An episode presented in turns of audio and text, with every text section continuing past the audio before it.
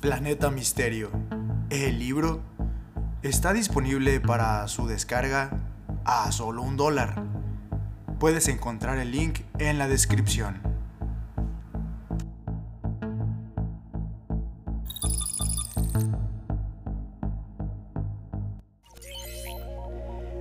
Maot se estaba impacientando. Muchas veces, al caer de la tarde, se encamina lentamente a donde la tierra negra se encuentra con la arena y allí se queda, avisorando el desierto, hasta que empiezan a soplar los vientos. Yo en cambio me siento de espaldas a la mampara de cañas y contemplo el Nilo no es únicamente porque está llegando a joven.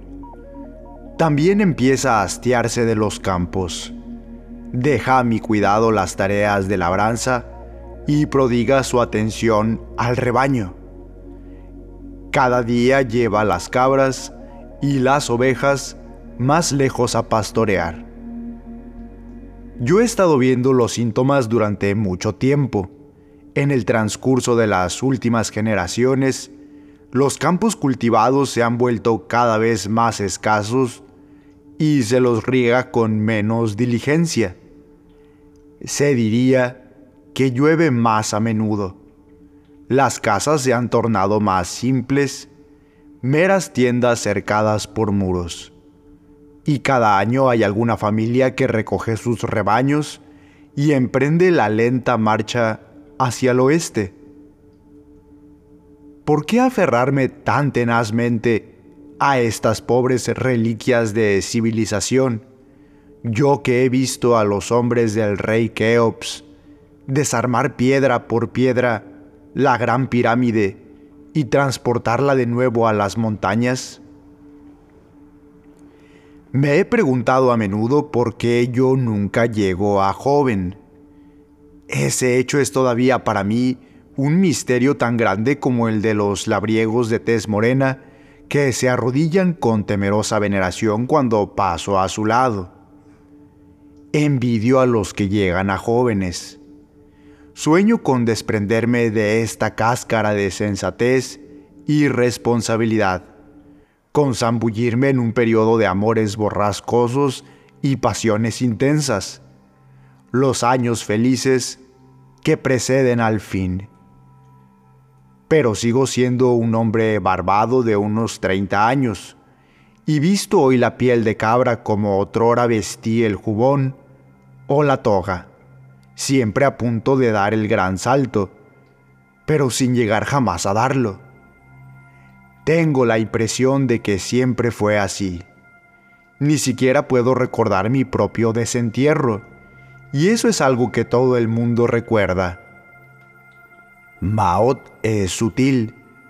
No pide lo que quiere, pero al anochecer, cuando regresa a casa, se sienta lejos del fuego y murmura incitantes fragmentos de canciones y se frota los párpados con pigmento verde para hacerse deseable a mis ojos, y trata por todos los medios de contagiarme su desasosiego me tienta a interrumpir el trabajo abrasador del mediodía y me hace ver lo robustas que se están poniendo nuestras cabras y ovejas. Ya no quedan más hombres jóvenes entre nosotros. Cuando llegan a jóvenes, o acaso antes, todos toman el camino del desierto, incluso patriarcas desdentados, más y lentos, se levantan de sus sepulcros y sin detenerse casi a reponer sus fuerzas con las vituallas y los brebajes excavados con ellos, juntan sus manadas y sus esposas y parten, cojeando rumbo al poniente. Recuerdo el primer desentierro que presencié. Era un país de maquinarias y humo e incesantes noticias pero lo que voy a relatar ocurrió en un remanso donde había aún granjas pequeñas y caminos estrechos y formas de vida simples. Había dos viejecitas llamadas Flora y Elena. Seguramente ellas mismas habían sido desenterradas hacía unos pocos años, pero eso no lo recuerdo. Creo que yo era algo así como un sobrino, pero no estoy seguro. Empezaron a visitar a una vieja tumba en el cementerio, a un kilómetro del pueblo. Recuerdo los ramilletes de flores que traían cuando regresaban. Sus rostros severos, plácidos, habían empezado a agitarse. Yo veía que el dolor iba entrando en sus vidas. Pasaron los años. Sus visitas al cementerio se hicieron más frecuentes. Una vez, al acompañarlas, advertí que la borrosa inscripción de la lápida se iba tomando más nítida y clara, al igual que las facciones de los rostros de las dos ancianas. John, amante esposo de Flora. A menudo Flora sollozaba hasta la medianoche y Elena iba y venía por la casa con el semblante atribulado. Llegaban los parientes y les decían palabras de consuelo, pero con eso solo parecían ahondarles el dolor. Por último, la lápida llegó a ser totalmente nueva y el césped que la cubría se puso verde y tierno y desapareció en la húmeda tierra parduzca, como si estas fueran las señales que sus oscuros instintos habían estado aguardando, Flora y Elena dominaron su pena y visitaron al pastor y al encargado de la funeraria y al médico, e hicieron ciertos arreglos. En un frío día de otoño, cuando las rizadas hojas castañas remolineaban entre los árboles, partió el cortejo. El vacío coche fúnebre los silenciosos automóviles negros. En el cementerio vimos a un par de hombres provistos de palas que se alejaban discretamente de la tumba recién abierta. Entonces, mientras Flora y Elena lloraban desconsoladamente y el pastor pronunciaba palabras solemnes, una caja larga y estrecha fue retirada de la tumba y transportada a la carroza. En la casa desatornillaron y levantaron la tapa del féretro y vimos a John, un anciano ceroso con una larga vida por delante. Al día siguiente, en obediencia a lo que al parecer era un antiguo ritual, lo sacaron del ataúd y el hombre de la funeraria le extrajo de las venas un líquido acre y le inyectó la sangre roja.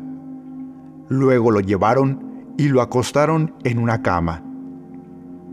Al cabo de algunas horas de petrificada espera, la sangre empezó a actuar.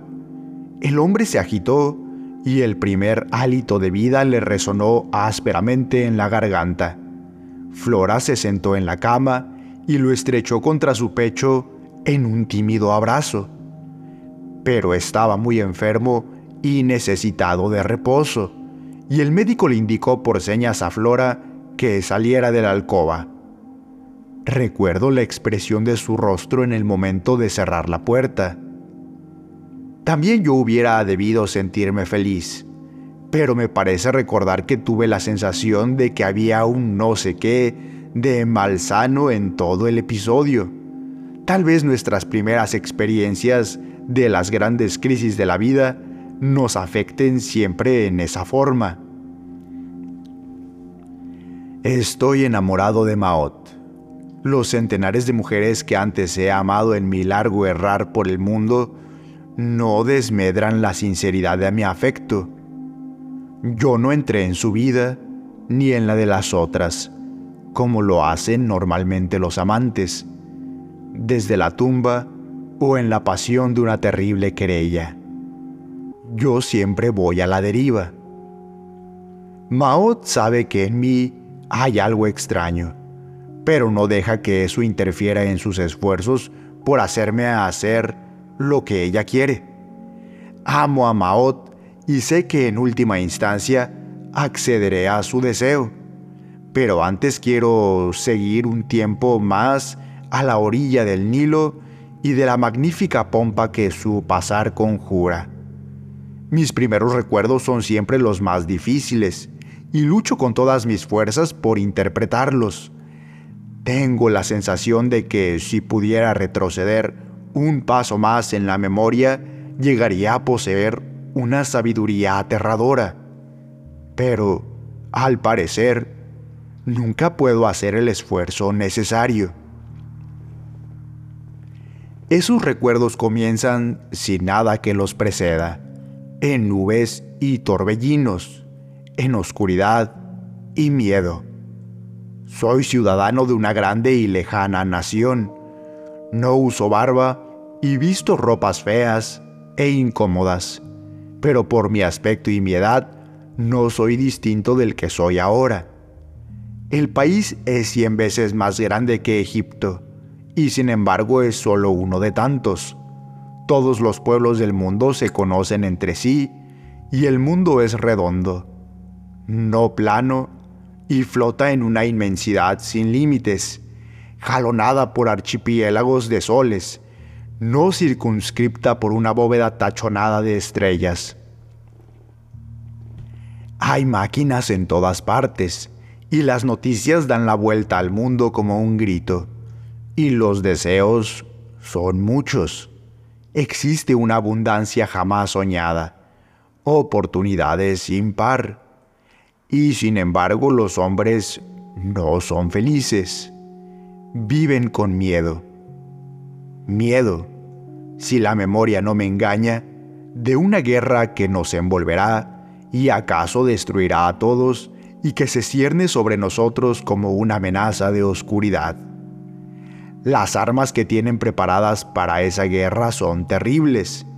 Grandes máquinas que navegan sin timonel, no a través del agua, sino del aire, dando la vuelta al mundo para ir a destruir una ciudad enemiga.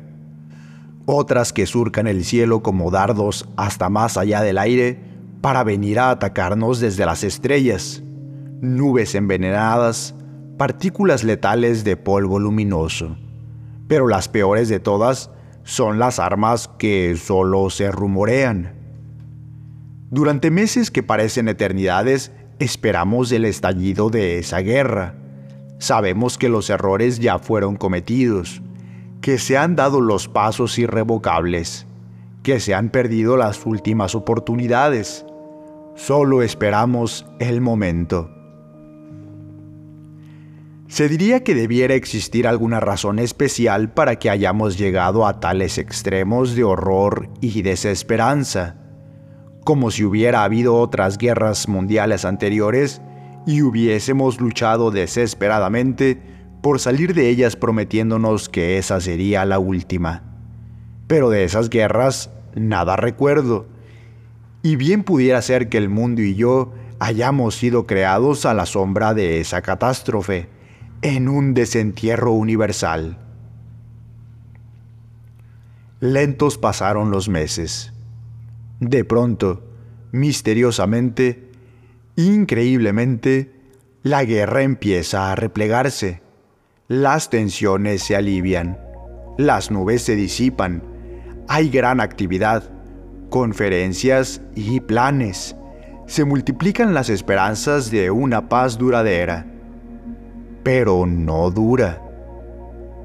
En súbito holocausto, surge un opresor llamado Hitler. Curioso que este hombre me vuelva a la memoria después de tantos milenios. Sus ejércitos se despliegan por todo el globo, pero sus triunfos son efímeros. Sus soldados son rechazados y Hitler cae en el olvido. Al final, es un oscuro agitador, casi un desconocido. Otra paz, pero tampoco duradera. Una nueva guerra, menos cruenta que la anterior, que también trae consigo un periodo más apacible. Y así sucesivamente. Algunas veces pienso, debo aferrarme a esto que en otras eras el tiempo ha de haber fluido en el sentido opuesto y que, en violenta reacción a la posterior guerra total, ha de haber vuelto sobre sus pasos para desandar su primitivo curso, que nuestras vidas presentes no son más que un retorno y un retroceso, una gran retirada. En ese caso es posible aún que el tiempo vuelva a invertir su curso. Quizá tengamos otra posibilidad de escalar la valla. Pero no. El pensamiento se ha desvanecido en las ondas del Nilo. Otra familia se marcha del valle en este día. Toda la mañana han estado escalando penosamente la garganta de arena. Y ahora, al volver las cabezas para contemplar acaso por última vez el borde de los amarillos acantilados, se perfilan contra el cielo de la mañana. Motas verticales los hombres, motas horizontales las bestias. Junto a mí, Maot lo sigue con la mirada, pero no hace ningún comentario. Está segura de mí. El acantilado queda otra vez desierto. Pronto habrán olvidado al Nilo con sus turbadores fantasmas de recuerdos. Nuestra vida entera es un olvidar y un retornar. Del mismo modo que las madres absorben a los niños, así los grandes pensamientos son absorbidos por las mentes geniales. Al principio están en todas partes, nos rodean como el aire. Luego hay una merma. Ya no todos los humanos los conocen.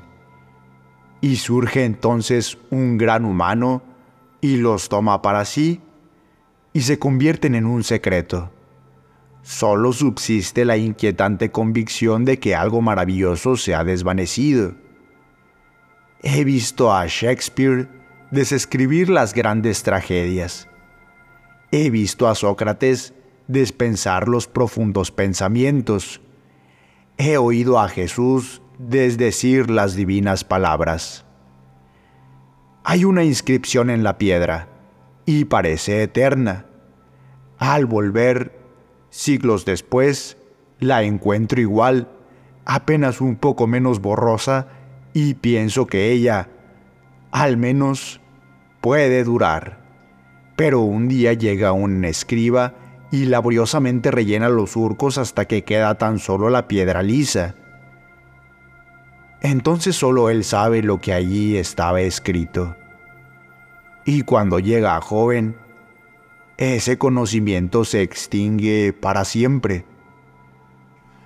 Lo mismo ocurre con todo cuanto hacemos nuestras casas se vuelven nuevas y las desmantelamos y arrumbamos los materiales en minas y canteras, bosques y campos. Nuestras ropas se vuelven nuevas y las abandonamos. Y nosotros mismos nos volvemos nuevos y olvidamos y buscamos ciegamente una madre. Ahora todos se han marchado. Solo Maot y yo nos demoramos. No pensé que ocurriría tan pronto. Ahora que estamos acercándonos al fin, la naturaleza parece apresurarse. Supongo que aquí y allá, a lo largo del Nilo, ha de haber otros rezagados. Pero a mí me gusta pensar que nosotros somos los últimos, los últimos que veremos desaparecer los sembrados los últimos que miraremos el río sabiendo algo de lo que antaño simbolizó antes de hundirse en el eterno olvido. Nuestro mundo es el del triunfo de las causas perdidas. Después de esa segunda guerra de que hablé, hubo en mi país natal, del otro lado del mar, un largo periodo de paz. Había en ese entonces entre nosotros un pueblo primitivo al que llamábamos indios, un pueblo desdeñado y dominado, obligado por nosotros a vivir aislado en áreas miserables. No nos causaban ninguna preocupación. Si alguien nos hubiera dicho que tenían poder para dañarnos, nos habríamos reído. Pero repentinamente surgió entre ellos una chispa de rebelión formaron bandas, se procuraron arcos y armas inferiores y vinieron a nosotros en pie de guerra. nosotros los enfrentamos en pequeñas batallas que jamás eran del todo decisivas. Ellos persistían, volvían siempre a la lucha, tendían emboscadas a nuestros hombres y nuestras carretas, nos hostigaban sin cesar y finalmente sus incursiones se volvieron respetables. Sin embargo, los considerábamos tan insignificantes que hasta encontramos tiempo para librar entre nosotros una guerra civil. El desenlace de esa guerra fue triste. Una porción de la población de piel oscura fue esclavizada y obligada a trabajar para nosotros en las casas y los campos. Las fuerzas de los indios crecieron de una manera formidable. Poco a poco nos expulsaron de los anchos ríos y llanuras del oeste medio obligándonos a atravesar las boscosas montañas hacia el este. En la costa oriental los resistimos durante algún tiempo, principalmente por habernos aliado con una nación isleña transoceánica a la que cedimos nuestra independencia. Hubo un hecho alentador. Los morenos esclavizados fueron reunidos y amontonados en navíos y traídos a las playas australes de este continente y aquí fueron liberados o puestos en manos de tribus guerreras que finalmente les concedieron libertad. Pero la presión de los indios, esporádicamente ayudados por aliados extranjeros, fue en aumento, ciudad por ciudad, pueblo por pueblo, caserío por caserío, levantamos nuestras viviendas y también nosotros nos embarcamos para surcar el mar. Hacia el final los indios se tornaron extrañamente pacíficos y los últimos cargamentos de hombres parecían huir no tanto por miedo físico, sino por el terror sobrenatural que inspiraban las verdes florestas silenciosas que habían engullido sus hogares. En el sur los aztecas empuñaron sus cuchillos de vidrio y sus espadas con filo de pedernal y echaron a los, creo que se llamaban españoles. Un siglo más, y todo el continente occidental cayó en el olvido, salvo algunas vagas, obsesivas remembranzas. La tiranía y la ignorancia crecientes, una incesante contracción de las fronteras, rebeliones de los oprimidos, que a su vez se convertían en opresores, estos hechos constituyeron la siguiente era de la historia. Una vez pensé que la marea había cambiado de rumbo. Surgió un pueblo pujante y disciplinado, el pueblo romano, y sometió bajo su férula a la mayor parte del mundo debilitado. Pero esa estabilidad resultó transitoria.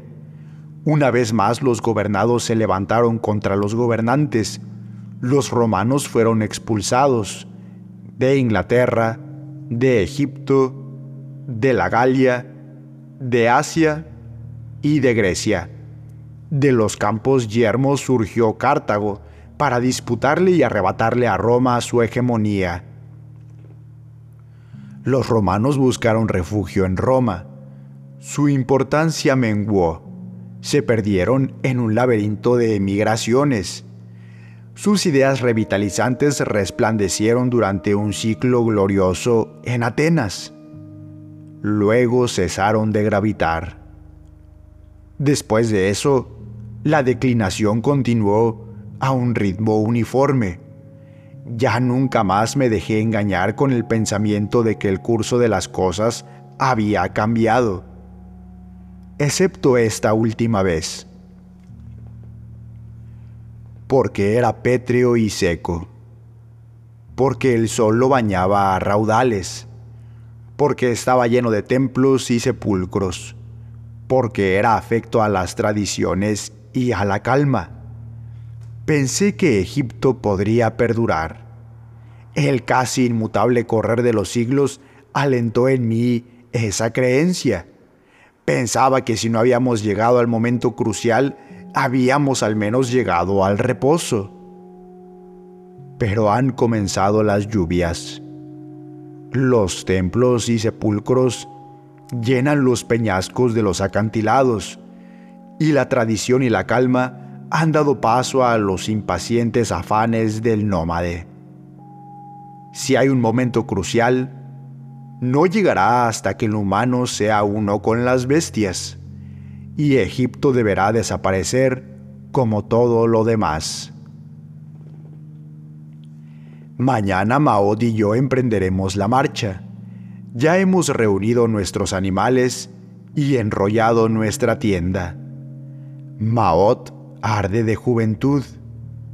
Está muy cariñosa. Será extraño andar por el desierto. Pronto, demasiado pronto, nos daremos nuestro último y más dulce beso. Y ella parloteará conmigo como una niña, y yo velaré por ella hasta que encontremos a su madre. O quizá un día la abandonaré en el desierto y su madre la encontrará. Y yo, yo seguiré eternamente.